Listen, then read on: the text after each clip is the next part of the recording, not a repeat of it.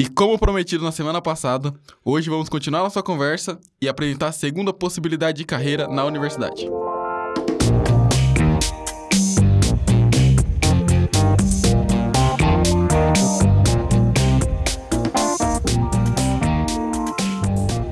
Aí galera, beleza? Está começando mais um Fronteira Cast, o podcast da UFFS. Eu sou o Vinícius, estou com Matheus. E hoje vamos complementar a conversa da semana passada falando um pouco sobre carreira acadêmica. E para essa conversa trouxemos o professor Dene Duarte de computação, que vai falar um pouco sobre a sua experiência de vida e como que é fazer um doutorado, fazer um mestrado. Bem-vindo, professor. Obrigado pelo convite. Então, como o Matheus comentou, eu vou falar um pouco sobre a vida acadêmica, como ingressar e como é que ela é. Então, eu comecei a minha primeira aula que eu dei no ensino superior foi em 98, na Universidade Federal do Paraná, enquanto eu fazia mestrado. Lá eu fiz uma modalidade de professor de Universidade Federal, que é o professor substituto, que é o professor, o nome já de estudo, né, substituto, uhum. que ele substitui um professor é, efetivo que se afastou por alguma necessidade, saúde ou alguma cap capacitação. Bom, então, o, a, a área acadêmica, a gente pode pensar que é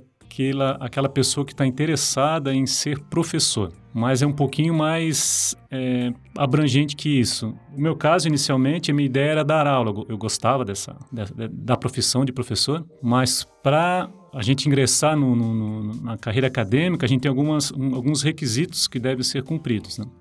O primeiro é fazer, o mínimo é fazer uma especialização, que, se, que a gente chama de lato senso, que é aquele curso que você faz após a graduação, que é chamado de pós-graduação, que geralmente dura um ano dois anos, são 300 ou 360 horas aula que você tem. E nesse curso você faz uma disciplina que é a Introdução ao Magistério ou a Docência, que habilita você a dar aula em universidade. Então, a maioria das, das, universidades privadas ou faculdades exige pelo menos essa, essa titulação, que é o, o especialista, que é uma pós-graduação chamada Lato Senso. Então, outra especialização que a gente chama é stricto senso, que seria aquela voltada mais à pesquisa. A lato senso não tem muito foco na pesquisa, tem mais um foco em, em aprimoramento profissional. E a stricto senso tem mais o foco na pesquisa. Então, ela possui duas fases, né? podemos chamar assim. Uma é o mestrado, que você não precisa ter especialização para fazer o mestrado, você pode fazer uma graduação e ir direto para o mestrado. E o mestrado geralmente dura, no mínimo, né, geralmente dois anos, sendo que o primeiro ano é dedicado a fazer os créditos, as disciplinas do mestrado, e o segundo ano a pessoa se dedica interima, é, 100% à pesquisa. Então foi nesse momento que eu estava na Universidade Federal do Paraná que abri um, abri um concurso para professor substituto, e eu fiz esse concurso e comecei a dar aula na Universidade do Paraná, no curso de, de computação e nas, nas, nas engenharias, e ao mesmo tempo eu fazia o meu, o meu mestrado. Bom, então, se a pessoa faz só a especialização e vai para a vida acadêmica, então, como já havia dito anteriormente, nas universidades particulares, faculdades, universidades, centros universitários, essa pessoa foca mais em dar aula. Então, ela vai ser professora. Não que ela não possa fazer pesquisa, mas como ela não teve toda aquela bagagem no mestrado, doutorado, ela não tem. Óbvio que uma pessoa que só com especialização consegue fazer pesquisa. Qualquer um consegue fazer pesquisa.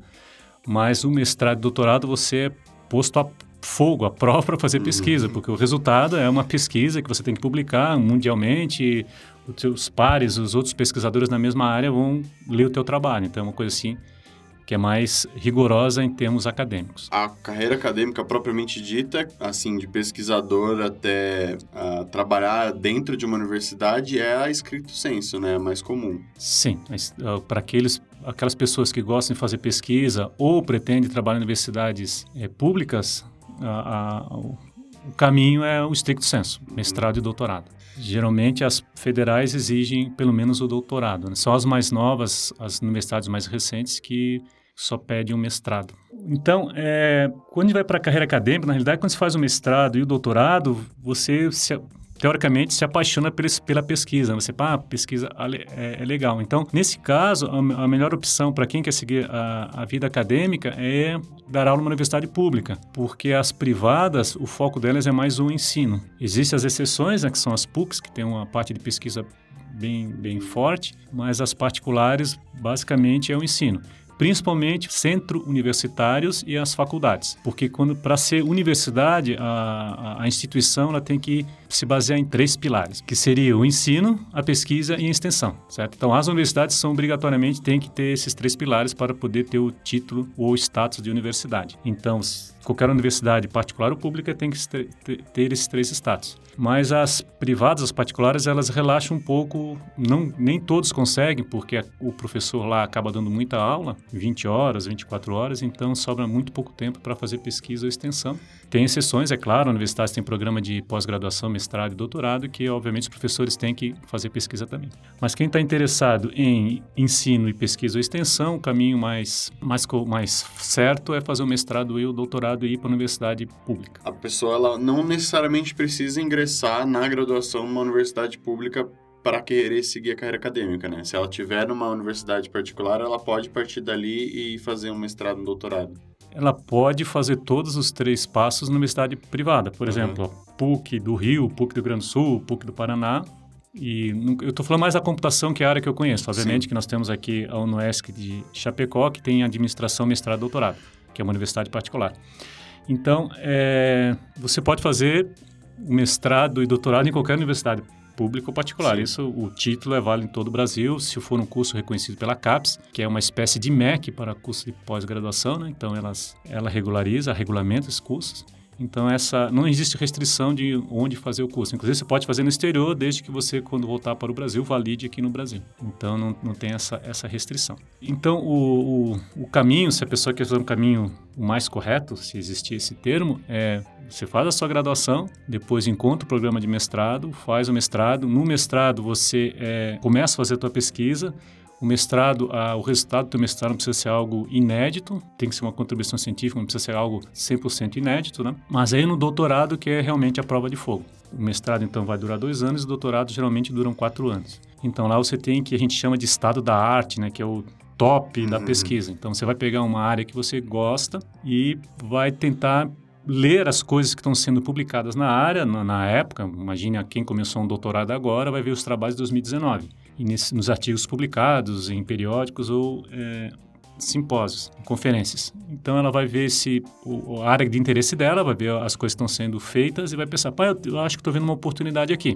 Nisso fala com o orientador, que é um cara que tem experiência na área, né, que conhece a área que está orientando, e vai dizer, pá, é legal, não, não é legal, ou então estuda mais esse cara, ah, esse autor aqui, ou esse pesquisador, ele fala bastante disso. Aí então começa aquele processo que é bem lento, quase que uma locomotiva saindo uhum. da estação, você começa a ler um pouquinho, se desanima, acha um, uma coisa legal e vai crescendo na tua pesquisa.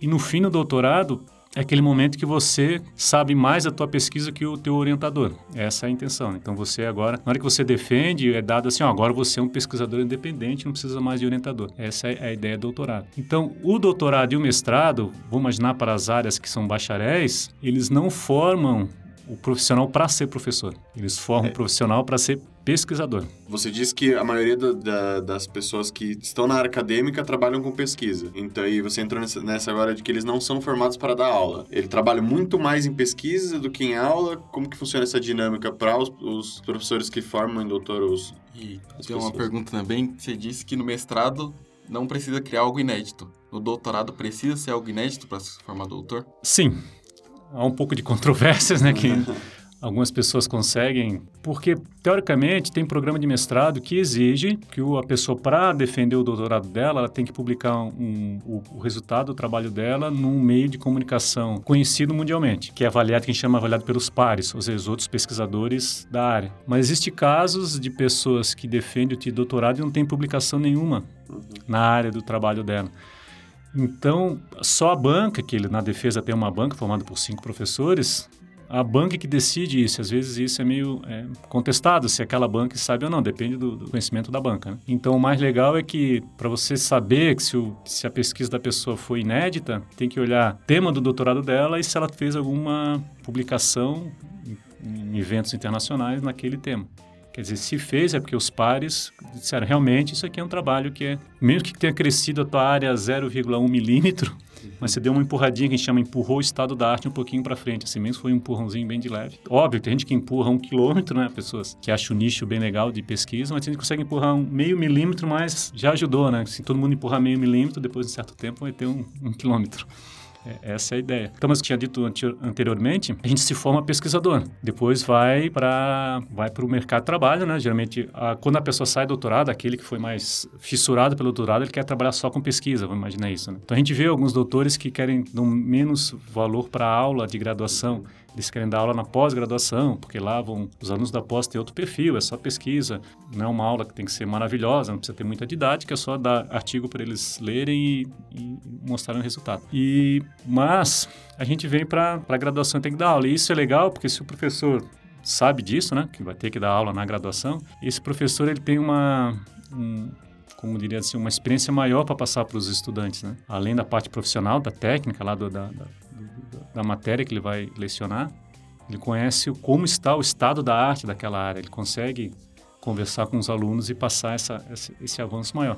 Por isso, assim, que existe essa, existe essa discussão sobre universidade particular, universidade pública, ultimamente, né, que, que, a, que não querem é, diminuir um pouco da força da universidade pública, mas a universidade pública tem esse papel. Porque a maioria dos professores que estão nas públicas, eles são doutores. Nas particulares não tem essa, salvo exceções, né, não tem essa característica.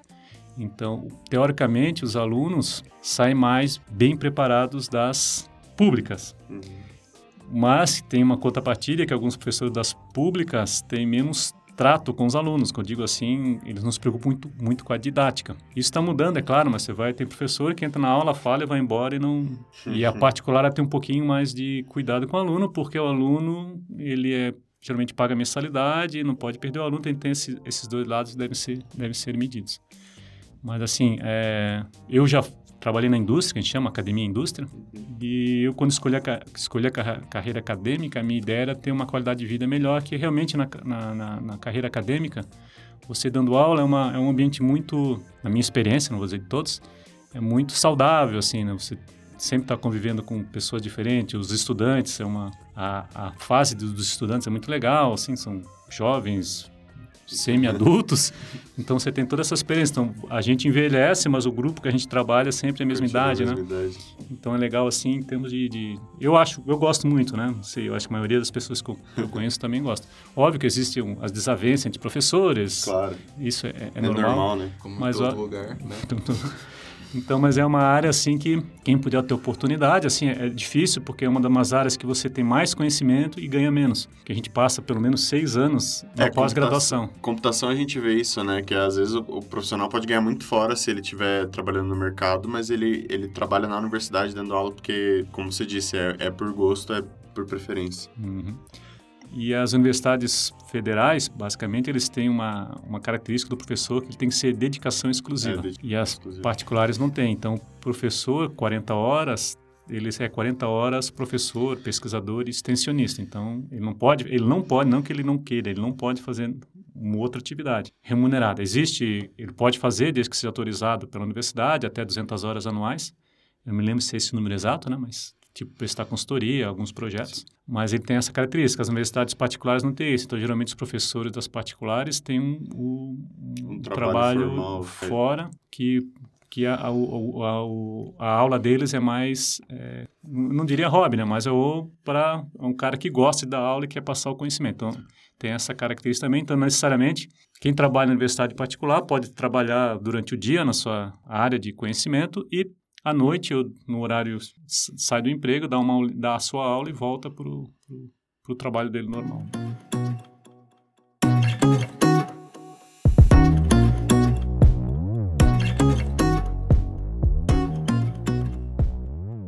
É, a gente conversou um pouco com o professor Humberto das oportunidades oferecidas aqui na UFFS. Você que é um cara de experiência aqui na UFFS, na, na UFFS, está aqui desde 2010. Conta pra gente como que é para quem quer iniciar a carreira acadêmica aqui dentro da universidade. Bem, se a pessoa quer ser professor substituto, que é aquele professor que após um contrato de dois anos ele é, ele é um contrato é encerrado, né? não, é, não é efetivo, né? depois ele tem que esperar mais dois anos para fazer de novo. Então só precisa ter especialização. Uhum. Então essa para ter essa experiência, né? Mas o legal mesmo é ser o professor efetivo que seria um concurso público para, para o magistério superior aqui na UFFS. Então, por exemplo, atualmente nós temos um edital aberto para contratação de professores para o curso de medicina aqui de Chapecó, de computação de Chapecó, medicina de Passo Fundo. Então, como é que funciona? As universidades publicam, que a gente chama de edital, né, com documento formal, que é publicado no Diário Oficial da União, que diz todas as regras para você é, investir nessa carreira. Então, geralmente, é, a, a, o concurso é feito por três etapas. A primeira etapa é uma prova de conhecimento. Então, quando sai o edital, por exemplo, nosso edital é para a computação ter uma vaga aberta, que é a teoria da computação. Então, os, as pessoas na área de teoria da computação criam 10 pontos, 10 assuntos, que são passíveis de cair nas provas durante o, nas etapas do concurso. Então, no dia da prova de conhecimento, é sorteado um dos 10 pontos. Aí é sorteado o ponto X. Aí o candidato tem que dissertar sobre aquele ponto X, até seis páginas. Aí ele escreve. Aí uma banca, ela vai pegar o texto. Essa prova, ela é, a gente chama de blind, é porque o, o, a banca não conhece, não sabe o nome de quem fez a prova, né, para evitar algum viés assim na correção. Então ela pega a prova e o candidato não pode fazer nenhum tipo de, de anotação que possa identificar, tipo botar uma estrelinha e depois avisar o cara da banca, olha, eu botei uma estrelinha na minha prova. Então a prova, se ele colocar a estrelinha, é eliminado do, do certame. Então a banca corrige essa prova. Se ele tirar a nota mínima, que geralmente é 6, aí ele é chamado para as outras duas etapas, que é a prova de títulos e a, de, a prova didática. A prova de títulos nada mais é do que ele fazer um, um, o currículo dele, colocar o que ele fez na vida, colocar as evidências, né? Tipo, ah, eu escrevi um artigo em tal conferência. Então ele pega lá a primeira página do artigo, lá, xeroca ou imprime, sei lá, coloca na, no, nesse currículo e entrega para a banca que vai analisar e pontuar. Então, existe uma pontuação, cada universidade pontua de forma diferente. E depois, essa prova de título, ele já faz a didática. A prova de título não reprova. Se ele tirar zero no título, não tem problema nenhum. Você não vai somar no, no, no total. Aí ele faz a didática, então a didática, de novo, é sorteado um ponto, é que a, o, a regulamentação diz que tem que ter 72 horas ou 24 horas antes da prova didática. Né? Aqui no FFS é uma semana antes. Na hora da prova de conhecimento, ele já sabe o, a, qual é o, o, assunto que ele vai ter que dar aula. Então, ele tem que dar uma aula de 40 a 50 minutos. Para quem que ele dá essas aulas? Aí ele dá aula para a mesma banca, teoricamente, que corrigiu a prova uhum. dele. Então, é formado, a banca, geralmente, aqui o FFS é formado por três membros, né? dois da UFFS e um externo. O da FFS é um do campus onde a vaga está ofertada um outro professor de um campus que não é da vaga ofertada e um externo. Uhum. No caso específico da computação, como não tem alguém externo ao Chapecó para compor a banca, são dois externos. Então, essa banca assiste a aula do, do candidato e dá nota. E a, a, aula são três notas, né? Se o candidato tira duas notas abaixo de seis, não importa se a média ficou seis, ele é eliminado. Então tem essa regra, assim, isso para evitar um viés que a pessoa de repente conhece o candidato, sei lá, e dá um 10 para ele, mesmo que a aula tenha sido ruim, e os outros dão 5, 5, por exemplo, 10, 5, 5 dividido por 3 dá 6 alguma coisa, passaria. Mas como ele tirou 2, 5, ele é, ele é eliminado. Então, isso é uma regra da UFFS. Mas mesmo assim, a banca, quando ela é formada, ela tem que, é, ela tem que assinar um termo de impessoalidade. Então, por exemplo, se alguém que vai participar do concurso for me orientando, eu tenho que dizer assim, ó, eu não posso participar da, da, avaliação dessa pessoa porque eu orientei essa pessoa, então ela assina. E o candidato tem que fazer a mesma coisa. Olha, eu olhei a banca, porque a banca é publicada com antecedência, o candidato sabe quem é a banca, e assim, ó, esse professor, eu tenho um artigo escrito com ele, ou meu... Então, existe essa impessoalidade para evitar essa, essas... Antigamente era bem assim, né? Vinha... A banca era formada pelo programa de, de pós-graduação da universidade, era um candidato que tinha recém-formado, dava um 10 para ele, ele passava, né? Agora, para evitar esse tipo de, de situação. Ah, é assim que funciona a, a entrada. Então, e o para o professor substituto é mais simples. Você dá uma aula, entrega o teu currículo, tem banca também, né? Mas geralmente a banca é os professores do curso, que é a vaga vai ser disponibilizada, e depois sai o resultado. É, demora lá, é bem rapidinho o processo. Agora, para professor efetivo, o processo é bastante... É bem complexo. É mais né? complexo, é mais, mais longo. E eu, por exemplo, eu sou um aluno e, e quero tenho na minha cabeça que eu quero ir para a área acadêmica. Aonde na universidade eu vou procurar oportunidades para entrar em algum grupo de estudos? Assim, Isso, exatamente. Essa, essa, é a ideia. Se você é, pretende entrar na área acadêmica, você tem que pensar, tem que ser pesquisador. ao mesmo tempo. Né? Aí você já começa a fazer projeto de iniciação científica, grupo de estudo, começa... Porque a universidade te dá, uma, te dá um conhecimento geral de tudo um pouco da computação, por exemplo. Uhum. Então você não sabe de tudo pouco e quase tudo mal, se for pensar no, no, no assunto. Então o que acontece? Chega um momento lá, no, no, meio do curso, que você começa a gostar de uma área, então você se especializa, se especializa naquela. Né? E o TCC seria o, a grande, o grande final, assim, ah, eu quero trabalhar nessa área, você faz TCC naquilo que você gosta, essa é a ideia. E nesse momento, se você conseguir participar de projeto de pesquisa, conseguir publicar o artigo, o que, que vai te ajudar nisso? Quando você for pedir para fazer um mestrado em outra universidade, uma universidade, você mantém o currículo para fazer um mestrado. Aí, se você, esse currículo tem a carta de recomendação de alguém, você tem que pedir três cartas de recomendação, geralmente ou duas, né? Duas. É, é, eu estava olhando alguns, né? Que eu tô quase no final do curso, eu estava olhando a maioria pede duas. Pelo duas menos a, as universidades de, assim, a USP e a, a Uni, Unesp. É, e, e para computação tem o pós-comp também, que é legal fazer, é. que às vezes para dar bolsa ou esqueminha assim, você pode fazer o pós-comp para ajudar. Aí você vai passar por um processo de seleção na universidade. Né? Então, eles vão olhar assim, pá, carta de referência. Ah, boa referência. Pá, o cara fez projeto de pesquisa, o cara já publicou, publicou artigo, então acho que legal, vale a pena investir né, nessa pessoa. Então, basicamente, a ideia, a ideia é essa. Aí, no mestrado, você já está na, na, máquina, lá no, no rolo uhum. compressor, você tá, tem que publicar artigo. Aí, quando você for apresentar um artigo em alguma conferência, você já conversa com alguém. De repente, a universidade está fazendo mestrado, já tem um doutorado, aí você já amarra para fazer o doutorado. Eu acho legal fazer cada um dos três em universidade diferente, para você ter uma visão geral, mas tem gente que faz, por exemplo, um cara da UFSC que pode fazer uma graduação na UFSC, mestrado na UFSC, doutorado na UFSC. Aí segue o... Aí, o problema disso é que não tem uma visão mais global, assim, o, de como funciona. Eu sempre no mesmo ambiente, Mesmo né? sempre ambiente. Então, eu, eu, eu acho que tem gente que até tem, tem orientadores que quando pega um aluno de mestrado, diz que não vai orientar ele no doutorado, se tiver doutorado na, na universidade, né? para ele ter a experiência com uma outra pessoa. Então, essa é a ideia. Na, na graduação, tentar... Eu acho que nota não influencia muito. Eu nunca ouvi dizer que você tem que mandar teu histórico, lá a pessoa olha a nota, assim, né? Se a pessoa tem um artigo escrito em alguma coisa, uma carta de referência boa, acho que nota é, é, é satélite nesse processo. Obviamente que se o currículo for muito ruim, nota, né? não, não, vai adiantar muito. Mas acho que é mais interessante ter participado de algum projeto de pesquisa. E...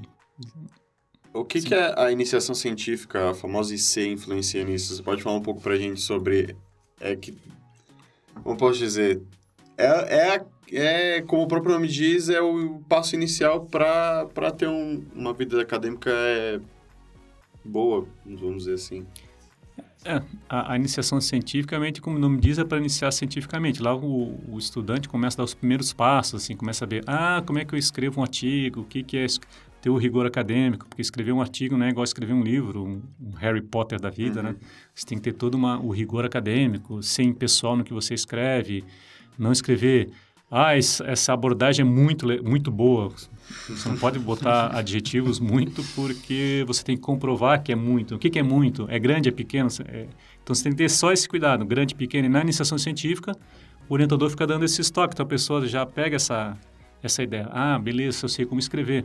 Ah, eu sei o que é estado da arte, eu sei como é que pesquisar, eu posso, num mecanismo de busca, encontrar os artigos que eu estou lendo. Uma coisa importante, acho que na maioria das áreas é o inglês, né? Que o inglês é a língua universal do pesquisador, então qualquer área, raras exceções, o inglês. A computação, então, é... A gente até nos nossos eventos nacionais, os artigos, a maioria deles são escritos em inglês, porque se você escreve em português, o público que vai ter ler teu artigo reduz muito. Mas se você escreve em inglês, você aumenta para o mundo essa leitura. E tem uma coisa legal na em, em escrita de artigos, é que você tem as citações. Quem leu o teu artigo e no trabalho que ele escreveu, gostou do teu artigo e citou, ó, meu, do, meu trabalho eu me baseei naquele, ou esse cara aqui é parecido com o meu, mas não é. Então, geralmente, existe uma ferramenta que é o Scholar Google, que ele, ele faz isso com o pesquisador. Se você se cadastrar lá, ele vai mostrar o pesquisador, os artigos que ele escreveu e vai botar as citações. Então, um trabalho muito citado quer dizer que é um trabalho é bastante é, sólido. Assim, é, uma, é meio sacanagem falar isso, citação, né? mas uhum. Geralmente essa é a ideia, né? Se você tem muita citação, quer dizer que as pessoas gostaram do teu trabalho. Obviamente que existe a autocitação, né? Você fez um trabalho hoje, aí você faz um trabalho no ano que vem e você cita teu trabalho porque é uma continuação. Mas mestrado, doutorado, por exemplo. Isso é, mas mesmo dentro do teu próprio doutorado, geralmente se publica mais de um artigo no doutorado, né? então você sempre cita, ah, esse trabalho é uma continuação daquele, ou aquele eu tinha um resultado X, agora eu tenho um resultado Y. Então essa é a ideia. Então a iniciação científica dá essa essa primeira noção. E o TCC, para aqueles que vão fazer um TCC mais científico, também é um, é um... Aí o TCC é o grande desafio, né? Porque você tem que escrever bastante coisa. Um artigo são 10 páginas, beleza. TCC já são mais 60 páginas, onde você tem que fazer o projeto, tem que fazer experimento, você conhece toda essa área de como, o que, que é um experimento, como é que a estatística funciona. O meu trabalho vai ser experimental, vai ser teórico, aí depende do professor. Se pega um professor de teoria, ele vai querer um trabalho mais teórico. Se pega um professor de engenharia de software, vai ser um trabalho mais prático. Então, depende da, Mas, geralmente, os TCCs são bastante experiência mesmo. É, implementar algo, alguma ferramenta. O TCC o mestrado é difícil, mas em termos de pesquisa, se eu digo que não, precisa, não precisava ser é, inédito no mestrado, mas tem que ter alguma ineditidade, se for dizer isso, né? Mas o TCC não, o TCC você pode pegar um artigo, pá, eu achei legal esse artigo, vou implementar esse artigo. Aí você implementa, pode ser o teu, teu TCC. De repente, ah, o cara usou uma ferramenta Y, eu vou usar Y mais mais, botar uma coisinha diferente, mas vai fazer todo o teu TCC baseado nisso. Então, o teu TCC não é algo que tem que ser inédito, pode ser alguma coisa que já foi feita ou um trabalho do amigo teu anterior que foi que você resolveu estender, né? Porque geralmente no fim do trabalho, qualquer trabalho, seja artigo ou TCC, sempre no finalzinho tem uma coisa chamada trabalhos futuros. Aí lá você diz trabalhos futuros, ah, esse trabalho aqui a gente pode fazer ainda isso, isso, isso, isso. Aí se a pessoa não fizer, você olha, pá, acho que eu vou fazer isso. Aí você vai lá e, e acrescenta. Então o TCC e os, os artigos geralmente tem duas coisas legais, que é o trabalhos futuros, que são oportunidades para você melhorar, é, continuar o trabalho, e os trabalhos relacionados, que são aqueles trabalhos que são parecidos com, com o que foi feito, né? Lá uhum. também você tem uma ideia onde o teu trabalho se encaixa no, no meio, no meio de pesquisa, né? Então, no relacionado, você vai pegar um, dois, três, quatro trabalhos que você se baseou para fazer o teu e escreve ali. Então, isso é bem interessante nessa área. Mas, isso, como eu falei, né, isso aqui é bem pesquisa. Aí o ensino já é uma coisa que você... É totalmente à parte, né? tem, tem, é totalmente à parte.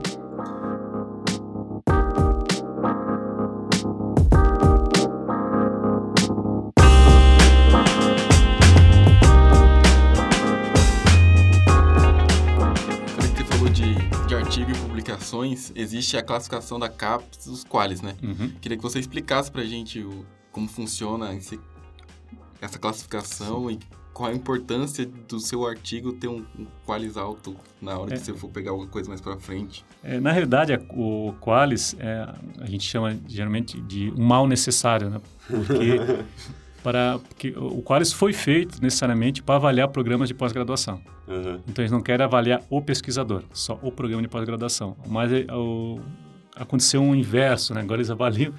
Ah, tem o Qualis. Eu publiquei no evento com Qualis, então eu vou vou avaliar esse, esse cara, mas não era para isso. Mas no fim da história aconteceu isso. Então existe uma discussão bem grande a respeito do Qualis, né? Por que, que é assim, como é que não é assim, mas que que, como é que funciona? Eles pegam todos os eventos é, conferências e periódicos, que a conferência é aquele evento que você submete o teu artigo e vai apresentar. O periódico é aquele evento que você submete o artigo e é publicado sem apresentação. A gente chama, muitos chamam de jornais, né? jornais científicos, então, ou revistas, né? E, o, e, o, e, a conferência, não, a conferência você vai lá e apresenta. E a conferência é legal porque você interage com o pessoal da tua área, abre oportunidades para... Os congressos, Os né? congressos, isso. A conferência agora está complicado porque a conferência, sim, você tem que viajar lá para apresentar. Você paga a inscrição na conferência, então tem um custo muito grande. Antigamente existiam projetos e eram mais fáceis, as universidades pagavam as passagens, as diárias, tem que ficar em hotel e tal. E então as, agora diminui um pouco as conferências por causa disso, né? Porque é um gasto para o pesquisador. Às vezes você não tem o apoio da universidade nem do governo e não tem um projeto que te pague para ir lá. Então geralmente as pessoas optam por esses periódicos, jornais e revistas.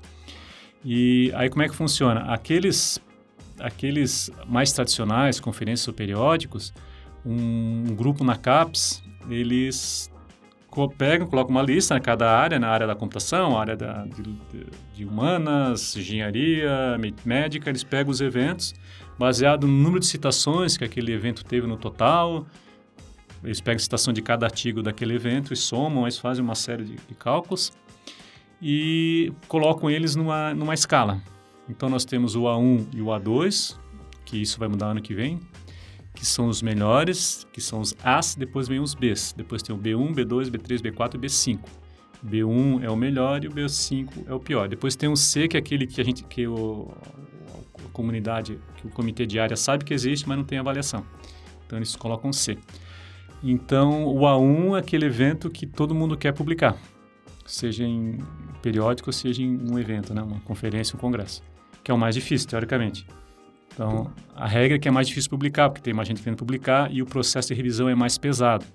Então, alguns programas de pós-graduação no doutorado dizem o seguinte: você só defende se tiver um artigo publicado em um evento A, A1 ou A2. Ou ó, B1, A2 ou A1. Se não, abaixo disso, nem adianta que você não defende. Porque eles sabem que ali o processo de revisão é mais, é mais rígido, né? Uhum. E só que agora, ano que vem, a CAPES está mudando, agora vai ter A1, A2, A3 e A4, e vai ter o B, B1, B2, B3, aí ele vai fazer uma mudança que não está tá valendo ainda, mas atualmente é A1, A2, B1, B2, B3, B4, B5. E a CAPES faz assim, o A1 vale 1, o A2 vale ponto 8, o B1 vale ponto 5 e o B5 vale ponto 1. Então você tem que publicar 10 B5s para valer um a um. Então depois eles pegam essas, esses artigos publicados e vão fazendo um, uma soma matemática. Uhum. Então você teve 20 pontos, você teve 15 pontos. Beleza. Então quem teve 20 é melhor que teve 15. E aproveitando o ensejo, os programas da, de, de pós-graduação também são avaliados pela CAPES com nota. Então o programa 3 é o mínimo. 7 é o melhor, né? É, 3, é, na realidade, assim, é 3, 4, 5. Era assim, né? 3, 4, 5. 3 é um programa bom, ó, bom para funcionar, tranquilo, pode fazer sem medo. Só que o programa 3 não consegue abrir um doutorado. Tem, fica como mestrado. Para abrir um doutorado tem que ser pelo menos 4. 4 um programa melhor. O que acontece com esses números? Quanto melhor o número, teoricamente mais bolsas tem, mais oportunidades para viajar, porque eles fazem um monte de... de ah, tem é, parceria com universidades exterior, no exterior, parceria com outras universidades, uma série de, de, de requisitos. Aí era até os 5. Mas chegou um momento que universidades estavam tão fora da esfera 5 que eles como aumentaram, foi para 7. Agora não sei o dia que as 7 foram tão fora que eles querem aumentar, não sei como é que vai acontecer. Mas aí criaram o 6 e o 7. Certo? Então, 6 e 7. Então, universidade 7 é assim, provavelmente as aulas geralmente são em inglês, lá no, no doutorado no mestrado, vem pessoas de fora da aula, é uma coisa assim, os níveis de exigência de publicação é maior, porque para eu ser 7 tem que ter um monte de A1 e A2 publicação, não pode ser B5, B3, B4, então é Quer dizer, se eu me proponho, eu vou fazer numa 7, eu sei que vai ser...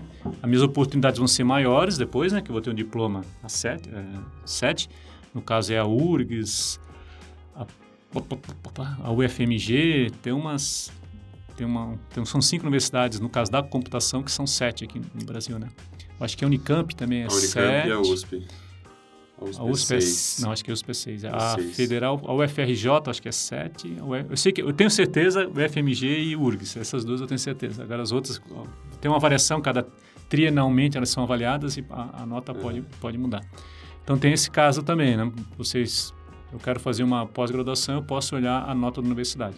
Eu sei que a UFSC é 4, a URGS é 7. A UFPR é 5. Eu acho que a UFS é 5 também, desculpem, a UFPR e a UFSC são 5 ambas têm doutorado também. A UDESC, que é outra pública aqui que tem programa na área de computação, era três, agora não sei se já conseguiram passar para quatro, mas tem que dar uma olhada. É só básico para você entrar lá no, no, na universidade, pedir no programa de pós-graduação na computação, que ele tem essa, essa descrição. Então, é, essa é, é, é, é a forma né, de ingressar, né? Mas aqueles que preferem, pai, eu acho legal dar aula, mas assim, não quero, quero uhum. trabalhar no meu negócio, então trabalha e pega uma universidade, geralmente universidades particulares ou as faculdades sempre têm oportunidade para até eles gostam de professores que têm bastante experiência na indústria para dar as aulas mais, mais tipo curso de sistemas de informação que é menos científico ou os tecnólogos. Então ele, eles eles vão lá e dão aula que é bom assim né? Consegue contar a história da empresa ó oh, acontece isso redes dá esses paus em redes tem os vírus tal e, e o cara da academia, que tem pouca experiência na indústria, ele vai falar mais da teoria, da parte científica de redes. Óbvio que ele sabe de tudo isso, porque ele fica lendo as coisas que ocorrem. Quer dizer que não... Mas o cara da, da indústria tem toda a experiência, do, da, a vivência prática do dia a dia. Para finalizar, como a última pergunta, eu terminei o doutorado. O que, que eu posso fazer além disso? Pois é, uma grande coisa, terminar o doutorado. Aconteceu comigo em 2005. Terminei o doutorado, eu cheguei, eu fiz doutorado na França, passei quatro anos lá. E eu achei, na minha ideia, que quando chegasse no Brasil ia ter um tapete vermelho para mim, que eu ia descer um monte de universidade, assim, venha, Daniel, trabalha aqui com a gente. Mas não, não, não foi. O Fernando não. falou a mesma coisa, só que quando ele foi fazer o doutorado, ele falou, vai ter um tapete vermelho me esperando no doutorado. É, aqueles que o professor Fernando, ele saiu já empregado na UFFS, né? Ele estava aqui como mestre, foi fazer doutorado e voltou, é mais tranquilo. Sim. Agora, aqui na UFFS, por exemplo, minha experiência minha, do professor Marco, a gente saiu eu trabalhava na indústria na época, né? Eu pedi demissão e fui fazer o doutorado porque era meu que eu queria fazer. Aí quando eu voltei, você tem que correr atrás de alguma coisa para dar aula. Então tem duas opções, ou corre atrás de universidades, no caso eu comecei a trabalhar aqui em Chapecó, não no Chapecó, eles me, me receberam muito bem ali, deram bastante oportunidades, mas tem uma outra opção que é fazer o postdoc. Então, o postdoc é aquele, é aquele, é aquele esquema assim, pá, eu não consegui achar um, um, fazer um concurso para a Universidade Federal, eu vou ficar fazendo postdoc, vou fazendo postdoc até aparecer, porque agora tem que aparecer a, a vaga, né? Apareceu o edital, uhum. você se, e tem bastante gente, geralmente não é 20 por 1, 10 por 1, né? Então é uma, uma briga bem, bem acirrada. E a pessoa não quer ir para privada que de repente ela para um pouco a pesquisa, ela está lá animada com a pesquisa, né? então ela fica fazendo pós-doc. Posso fazer um, dois, três. O nome é pós-doc por causa disso, né? É o pós-doutorado que você faz para. Geralmente a bolsa é de 4 mil reais, não é uma bolsa ruim. A de doutorado, acho que é de 2 mil, 2.500, né? Então você, por exemplo, o, o, cara que faz mestrado doutorado é meio pobre, coitado. Né? por isso que a computação pouco a gente faz. O mestrado é 1.500. É, o mestrado é 1.500, então você vai ter que... A tua vida de estudante não acaba, né? Aquelas coisas de morar em comunidade e dividir aluguel. Aí depois o pós-doc é um pouco melhor, chega a ser 4 mil, dá, dá um alívio melhor. Né? Mas se você pega um, um, doutor entrando na universidade pública, já começa ganhando 10 mil, 9 mil, assim, tem uma diferença, por isso que as pessoas gostam. E às vezes nas particulares também tem uma oportunidade para você ganhar uma, uma graninha legal, então a pessoa opta por isso. Mas assim, fez o, doutor, fez o doutorado, não quer dizer... E o problema é que o doutorado não te dá uma... uma como diria, um, ou uma diferencial para trabalhar no mercado, na indústria né, você fez doutorado, pá, vou ter na indústria. Não, a indústria não paga mais pelo doutor, não paga mais, óbvio que tem exceções, né, mas a maioria esmagadora vai pagar a mesma coisa para um graduado e um doutorado, assim, não, não vê muita diferença. Isso no Brasil. Quando você pegar nos Estados Unidos, por exemplo, tem a, as indústrias, tem bastante pesquisa, que o Brasil as indústrias têm muito pouco pesquisa. Por isso que algumas pessoas querem comparar Brasil com Estados Unidos, tem universidade, não tem como comparar, é, é impossível. De, diferente, né? É diferente. A empresa do Brasil não investe muito em universidade, nos Estados Unidos investe. Nos Estados Unidos, uma pessoa que se forma na universidade, se ela consegue ganhar dinheiro com aquilo, ela vai lá e doa dinheiro para a universidade como forma de agradecimento. No Brasil, É, e muitas vezes as, as, empresas do Brasil, elas investem, só que só quando o cara já está lá no doutorado com a pesquisa quase pronta, né? E não na base, não onde na que é o mais importante. Então, é, então o Brasil até chegar. Então, não, não dá para fazer as mesmas políticas do Brasil e dos Estados Unidos, por exemplo. Né? Então, aí, esse programa Futurice, por exemplo, ah, que legal, a empresa vai investir no, na universidade. Ela não vai investir porque ela não investe. Alguns, empresários dizem, não, esse programa é legal que a gente vai poder investir na universidade. Mas, ah, você já poderia investir antes, não, não é por causa do Futurice que pode. Então, é uma coisa que aparece, mas é, não é bem assim, né? tem, que tomar um, uhum. tem, tem, que tomar um cuidado. A gente precisa um pouco do governo para a CAPES e o CNPq são dois órgãos de fomento que dão bolsas para os mestrandos, os doutorandos. Às vezes eles é, pagam a, as diárias para você apresentar teu artigo num congresso, num evento. Então a gente precisa disso ainda porque a, a, tem muito pouco ajuda da, da, da iniciativa privada né, nessa área. Espero que isso mude agora, de repente, vai que deu uma revolução e as empresas falam, não, é legal. Aqui na UFFS a gente está tendo agora, tentando chegar umas pedras indústrias para virem aqui dentro, das empresas de software para ajudar os alunos, ver que realmente eles podem ter uma, não precisam ter um funcionário lá dentro trabalhando com pesquisa, que vai ser um curso para eles. Ah, eles dão uma bolsa para alguém aqui e alguém faz algo que eles precisam, né, que estão fazendo. Então essa, essa é a ideia. Como a gente está fazendo em, to em todos até agora, né, nos nos três que a gente fez, com o Humberto a gente pediu também, queria que você deixasse uma mensagem para quem quer ir para a área acadêmica. Tipo, não desistir. Não desistir, chamar mesmo. Porque a pessoa tá, tá empolgada, mas tá quase desistindo. Queria que você mandasse uma mensagem e falar, ó.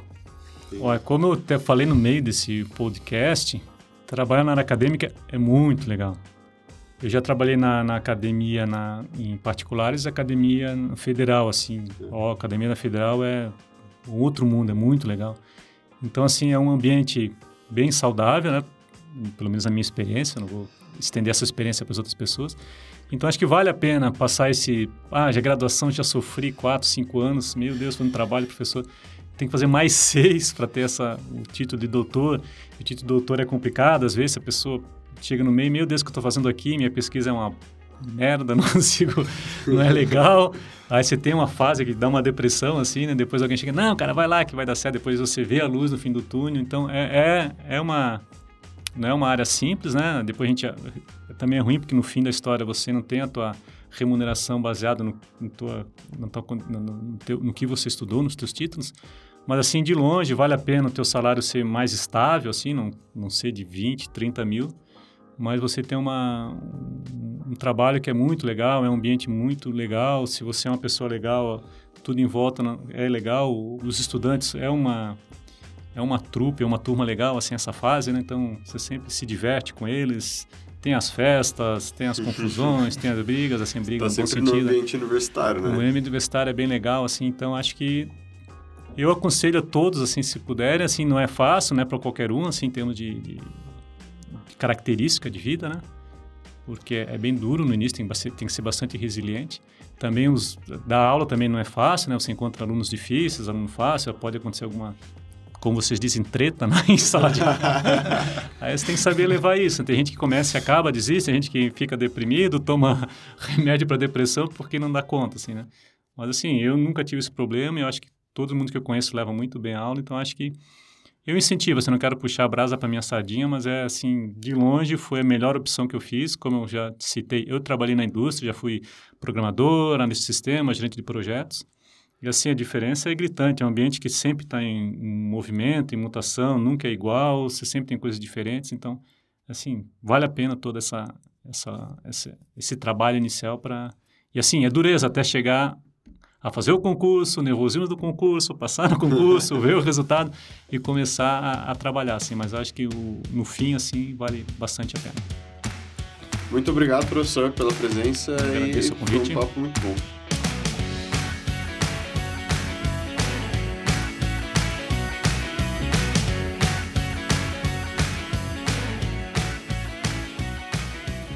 Você tem alguma sugestão de tema ou gostaria de participar de um episódio? Acesse o link na descrição ou entre em nosso site uffs.cc fronteiracast. Você também pode nos encontrar no Instagram, fronteira.cast.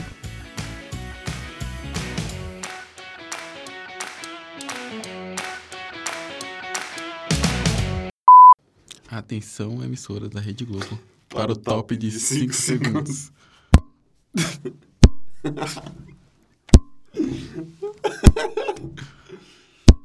Brahma. Não, eu tinha que falar Itaú.